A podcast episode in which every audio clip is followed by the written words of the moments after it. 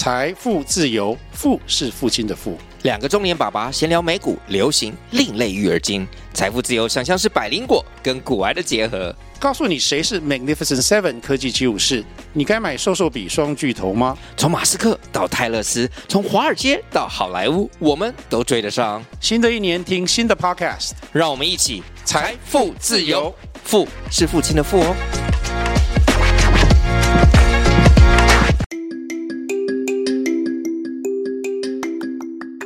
大家早安，欢迎收听通勤十分钟 On the way to work。每天早上跟着我们一起掌握最新的国际商业新闻，了解各个产业衍生出来的商业趋势。我们相信，每天只要花一些时间，一起进步一点点，长期下来就能够看见巨大的成长。我是 Esther，哟，我是 Tony，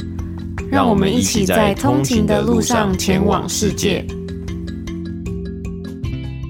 大家早安，今天是七月三号，星期一，欢迎回来通勤十分钟。大家早安。那时间已经正式进入到七月份了，也代表二零二三年的上半年是正式结束了。然后今年呢，也进入到第三季度了。在我们今年的每日一鼓励之中呢，第三季我们是选了最有趣的商业模式的公司来作为主题。那里面介绍的有包括像全球最大的约会以及交友 App 公司之一的这个 Match Group，也就是 Tinder 母公司。还有呢，像是呃在金融名词介绍部分，我们有分享了，在俄乌战争开打时候闹得沸沸扬扬的 Swift Code 这个东西，我们还做了好几集节目跟大家分享，不知道通讯族还记得吗？以及呢，在这个历史上的金融故事上面呢，我们有介绍到九零年代初期 IBM 的转型计划是如何帮助他们转亏为盈的，有非常多有趣的内容。那让我们一起期待一下，在今年下半年的开始吧，因为我们呢会在节目之中，这个每日鼓励也是我们的节目表嘛，每天呢也会跟大家分分享。在日历上面的公司，嗯，那上个礼拜五呢，我们在节目上面跟大家分享到，哎，大家使用 Chat G P 的频率啊，还有呢，我在 IG 上面呢，其实有问我们的通讯组说，哎，你使用 Chat G P 都在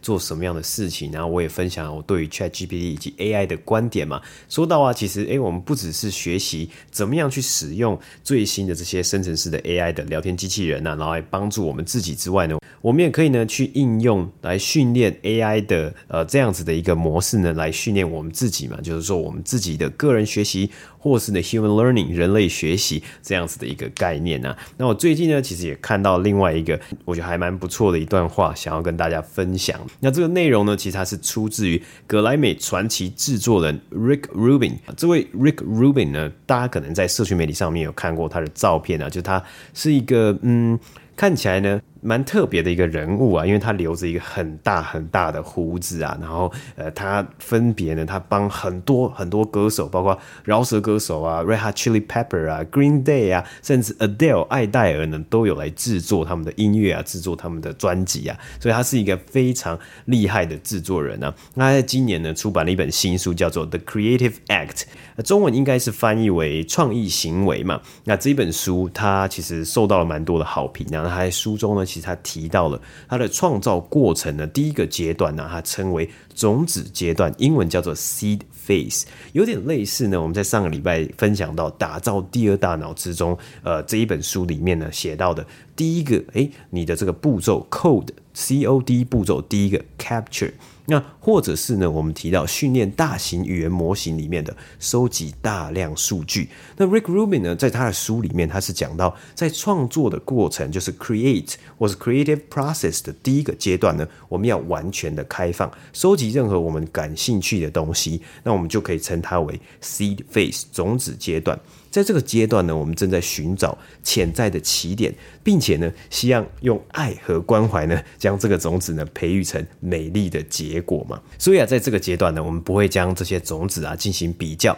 这个目的呢，不是找到最棒的种子，而是只是单纯的收集种子啊。他也举例啊，像是一首歌，诶，你要创作一首歌的种子呢，可以是一个片语，可以是一个旋律，是一个低音线，或者是一个节奏，一个 beat。那打造第二大脑这本书，它里面就举到 Taylor Swift 为例啊，有很多的纪录片呢，其实是他拍到泰勒斯呢，他很专注在自己的手机内容之中啊，因为泰勒斯曾经说过，他说，诶，我沉浸于手机啊，是因为他我的手机呢里面。呢储存了很多笔记，而在笔记里面呢，他写下和编辑他曾经就是闪过脑海，诶，脑中除完荧光一线的歌词，或是呢动人的旋律，然后他可以把这样的笔记啊放在他的手机里面，带到任何的地方，也能够随时随地的去取用这样子的笔记，并且呢即刻的将他们同时传送给多位音乐制作人还有合作对象。Taylor Swift 呢其实也有分享到，他说，诶，把握住那个想法，并且呢看着这个从零到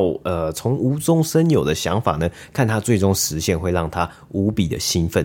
他必须呢把这样子的想法或是这样子的种子呢记录下来，否则他会认为这样子的构想不够好，并且把它抛诸脑后啊。那除了一首歌之外呢，对于一篇文章来说啊，这样子的种子可能是一个句子、一个草图、一个背景设定、一个论点，或者是一个情节，都能够成为诶。打造一篇文章，或是写出一篇啊有论点，然后有观点的一篇文章的种子。那对于一个结构来说呢，可能是一个形状、一个材料的选择、一个功能，或者是一个地点的自然特性啊。那对于一个商业模式来说呢，这些种子可能是诶一个日常生活中常见的不便啊，一个 pain，一个痛点，或是一个社会需求，或是技术进步以及个人的兴趣呢，都能够成为最终成为一个商业模式啊。所以通常的情况之下呢，累积几周。几个礼拜，或是几个月，甚至几年的想法，然后你再选择去专注在你要专注在哪一些想法之中呢？而不是赶着忙完每一天呢所面对到的义务啊，或是你突然当天突然兴起了一个冲动，然后就想要赶着把这个东西呢全部的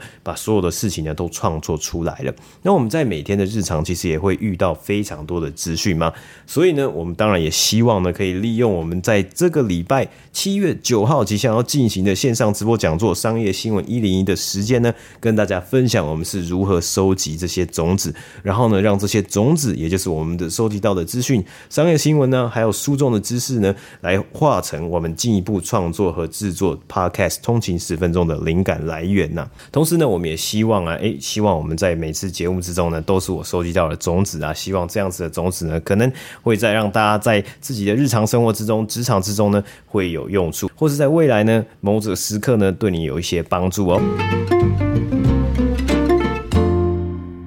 今天来跟大家分享，在五月份的通勤读书会，就是我们每个月呢会在我们的 Instagram 上面跟大家搜集说，哎，大家最近在读什么好书，然后把它整理成通勤读书会的书单。我们在上礼拜一的时候呢有分享过这个五月的书单的上半部了，那今天呢要来跟大家分享的是下半部。嗯，那下半部的第一本书呢，就是我们最近其实出镜率非常高的《打造第二大脑：多一个数位大脑，资讯超载的时代的高效能知识管理术》啊，里面呢这本书其实有就有提到。每天呢都有来自四面八方的讯息等着我们消化吸收，包括 email、简讯、各式各样的 app，比如说 social media 或是网络文章、书籍资讯、播客、网络线上研讨会、笔记等等的。那很多内容呢都非常的有价值，可以让我们变得更聪明、更健康、更快乐。但是呢，海量的资讯啊，远远超过我们大脑所能负荷的。知识呢本来应该帮助我们，却反过来使我们不甘重负、焦虑不断。无法集中注意力的情况之下呢，我们成为了资讯囤积者，而不是游刃有余的资讯善用者。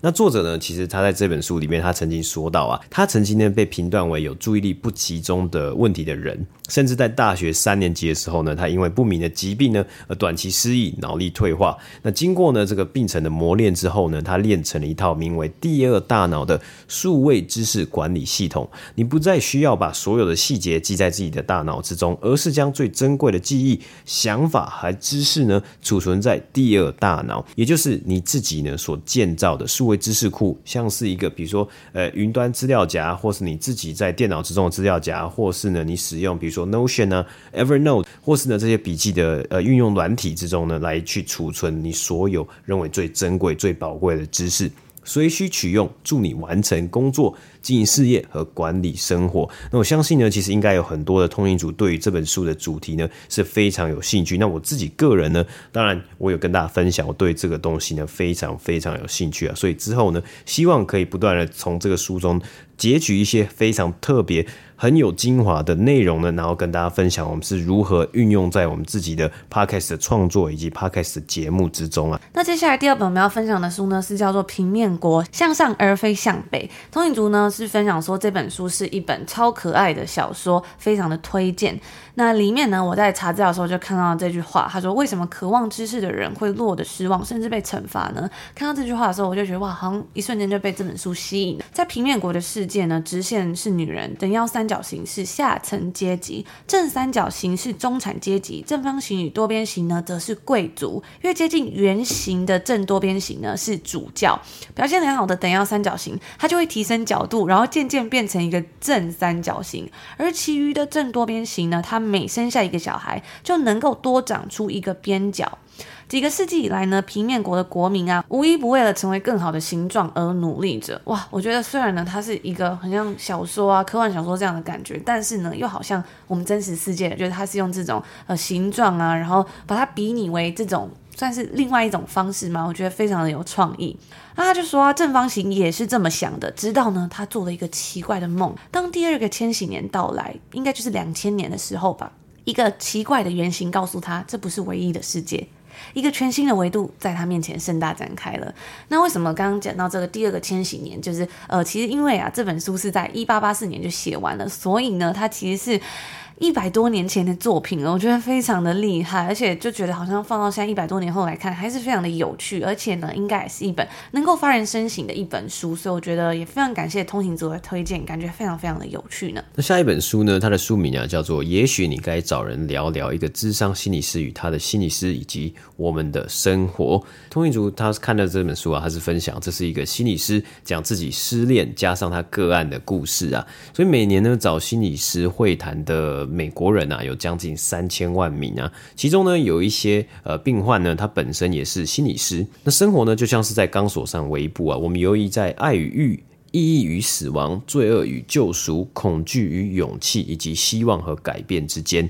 作者呢，以过人的智慧和幽默，揭露了我们的盲点，检视我们挣扎的时候对自己和他人道出的真相和虚构。那他有讲到一句话，就是人只有沉默的时候呢，能听见内心的声音。说话会让人停在大脑层次，安安稳稳闪避情绪；沉默呢，则像清垃圾。当你停止徒劳无益的抛话、抛话再抛话，重要的东西呢，会浮上表面。那我自己非常认同上面刚刚这段话，就是人只有沉默时呢，才能听见自己的声音啊。我自己常常也是在安静冥想的过程之中，才更能够了解自己。我觉得有时候情绪真的不像是其他的困难一样，它没有一定的解决方法，就是没有像说，诶，假设比如说这工作做不完怎么办？那可以去加班，或者是说，诶，遇到什么问题的时候，可以去找寻一些可能比较能够帮助自己的方法。但情绪这种东西呢，有时候能够去克服的只有自己。然后每一个人面对每一种情绪的解决方法又都不太一样。所以如果有机会能够透过不同人的故事，然后去了解心理学的观点，再去学习说，诶，各种面对情绪的方式，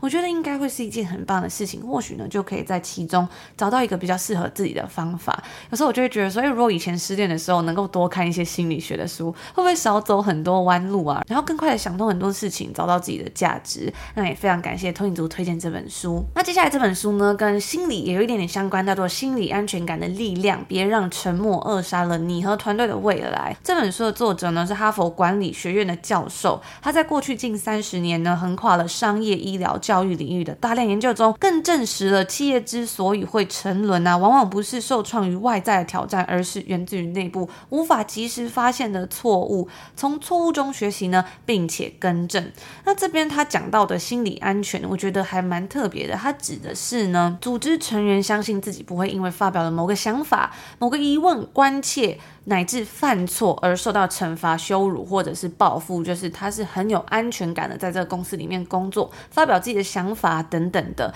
那书中呢有提到，随着人工智能的发展，工作将会更集中在需要创意的地方，而富有安全感的职场文化呢，能够为企业带来两大优势。第一个呢是心理安全感，它能够释放个人以及集体的才能，接纳多元，鼓励包容性，建立归属感，成员才能更主动的、安心的去贡献想法嘛。其实。这样想也是蛮合理的。如果呃，在一个工作场所之中呢，你发表意见，或者是呃，在大家集思广益的时候，很常会被否定啊，或者是在一个比较高压，然后比较呃负面的环境之中呢，可能很多人是比较难发挥潜力的。那第第二个优势呢是心理安全感是成功团队的重要特征。根据哈佛大学所进行的相关研究，清楚地指出，心理安全程度比较高的组织，在几乎所有的指标上面啊，表现都是更好的。所以呢，感觉这本书还蛮适合，如果通勤族你是在一间公司里面，然后你可能有管理一个团队啊，或者是呢，呃，你有想要往这个方面就是去升迁等等的话，感觉看这本书呢，应该都可以获益匪浅哦。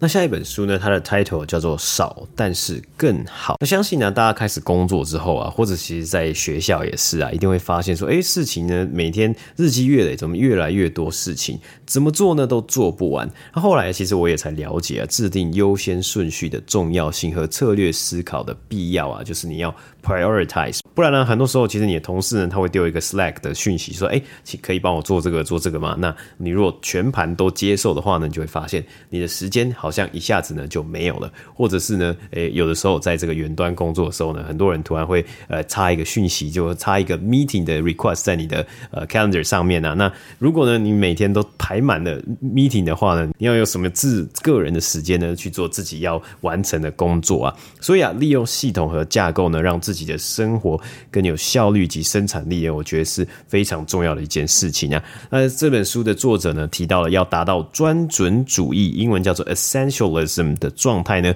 需要用三个步骤来解释啊。第一个呢，就是精挑挑选呢，还有判断呢，目前什么事情才是首要最重要的？先问问自己呢，现在所做的事情是否值得投入？那如果不是的话呢，应该要勇敢的拒绝，要成为呢，我选择这么做，而不是我必须这么做的人呐。那其实，在职场上面呢，我觉得一个很可以了解、很呃可以学习的，就是说，诶，如果今天这个事情呢，不值得你自己投入的话呢，能不能把它 delegate 到其他人身上？啊，或是呢，可不可以找到一个最适合做这件事情、这个工作，或是呢，这一个 favor 的人呢，而不是所有事情呢都是我自己要揽着做嘛？那第二个呢是简化，也就是删除琐碎无谓的枝节。那第三个呢是准确的执行啊，移除障碍，让执行的过程减少阻力和痛苦呢，才能一件事情一件事情把它都做完，然后达成少但是更好。那以上呢就是我们今天所要跟大家分享在五月通讯读书会里面的好书推荐。那在前几天呢，我们在我们的 Instagram on the 一个底线 way to work 举办六月份就是压底线，在六月三十号的时候呢，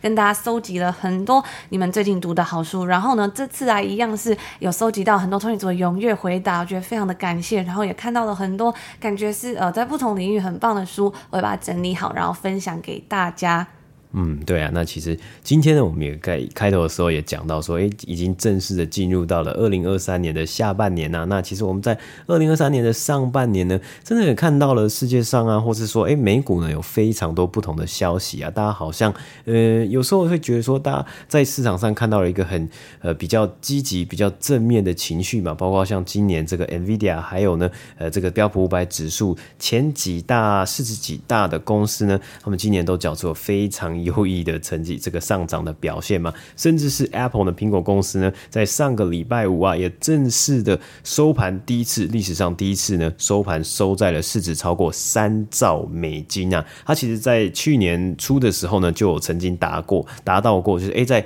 盘中交易的时候呢，一度达到市值三兆，但是呢。那个时候，去年那个时候呢，是没有办法维持这个 momentum，所以它没有达成收盘的时候市值三兆。嗯，那这个数字它到底有多大呢？它其实已经超越了法国的经济，以及超过了整个印度的股市的价值啊，非常的惊人。嗯，对。那其实呢，也有数据显示出啊，如果呢，在当年度大盘呢，在上半年就是前六个月呢是上涨的话呢，它其实在下半年的后六个月呢更有机会呢来去上涨而缴出全年上涨的一个表现嘛，不过其实在这里呢，就是有带出一个很重要的关问题啊，就是因为呃，今年其实最主要呢，都是我们看到的这些巨头公司来去推动整体股市的上涨啊，那通货膨胀的问题还是存在的，联储会还是会继续来升息，所以呢，会不会进入 recession 呢？或者是呢，诶，我们也看到了这。过去这几个月呢，有越来越多的公司他们是申请破产保护啊。那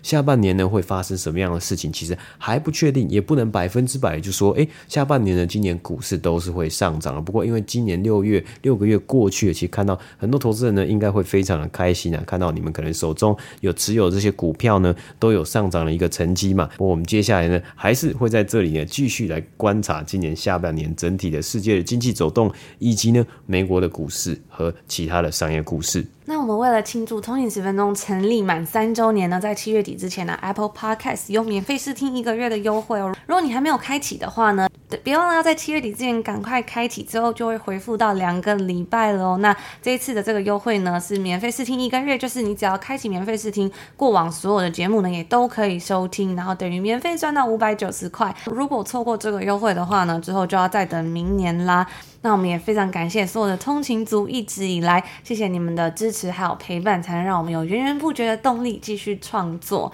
那以上呢，就是我们今天星期一要跟大家分享的内容啦，就祝福大家今天星期一有一个愉快的开始，美好的一天。我们就明天见喽，明天见，拜拜。拜拜。